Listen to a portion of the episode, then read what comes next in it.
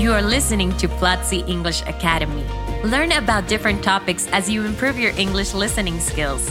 Join Platzi and have access to courses on product design, audiovisual production, data science, business, English, marketing, and more. Enjoy this week's episode.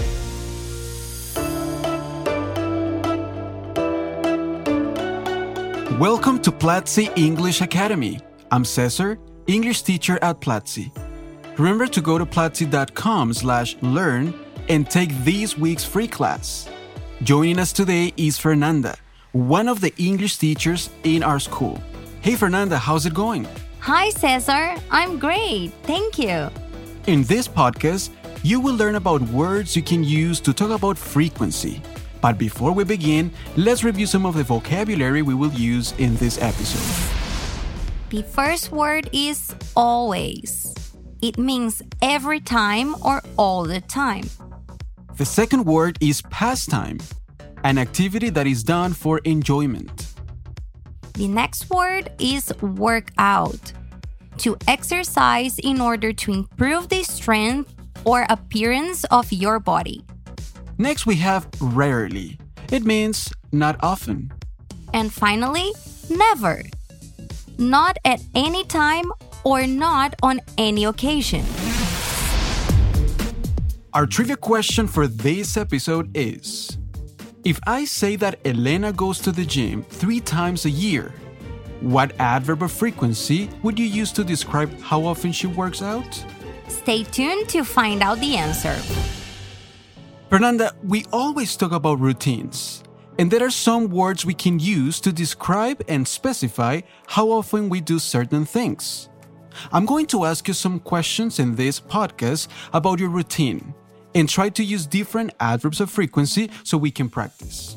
All right, let's do this. The first question is What languages do you speak? I speak Portuguese, English, and Spanish, and I'm studying French now. Wow, that's cool. And how often do you study French? I usually study French twice a week. All right, nice. Now let's talk about your pastimes. What do you like doing and how often do you do that? I love watching series and I always do it. I watch series every night. Nice. And do you only like watching series or movies as well? I like watching movies too, but I usually do it on weekends. What about you, Cesar? Well, me too. I also love watching series and movies. I rarely do it at night because I always fall asleep. And what about books? How often do you read, Fernanda? I often do it when I need to disconnect for a while and just relax. And what time do you usually read? I never do it in the morning because I don't have the time. However, I usually do it after work. Cool. Now, let's talk about exercise. How often do you work out, Fernanda? Well, I occasionally exercise. I know I should do it more often. What about you? Well, um, I sometimes go running early in the mornings, but exercising is something that we should always do, right? Yes, I agree with that. Now, I'm going to ask you the last question. How often do you do household chores? Mm, if I could choose, I would never do chores. But I live by myself, so I try to do something every day. You know, do the dishes, the laundry, does the furniture, so that I don't have to do many things on weekends.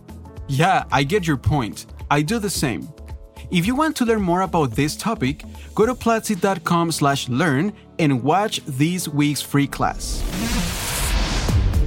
Remember our trivia question? If I say that Elena goes to the gym three times a year, what adverb of frequency would you use to describe how often she works out? And the answer is rarely. Elena rarely goes to the gym. That's right. Next Friday, we will have a brand new podcast episode. Thanks for listening. Till next time. Bye. See you all in the next episode. This was Platzi English Academy. Thanks for listening.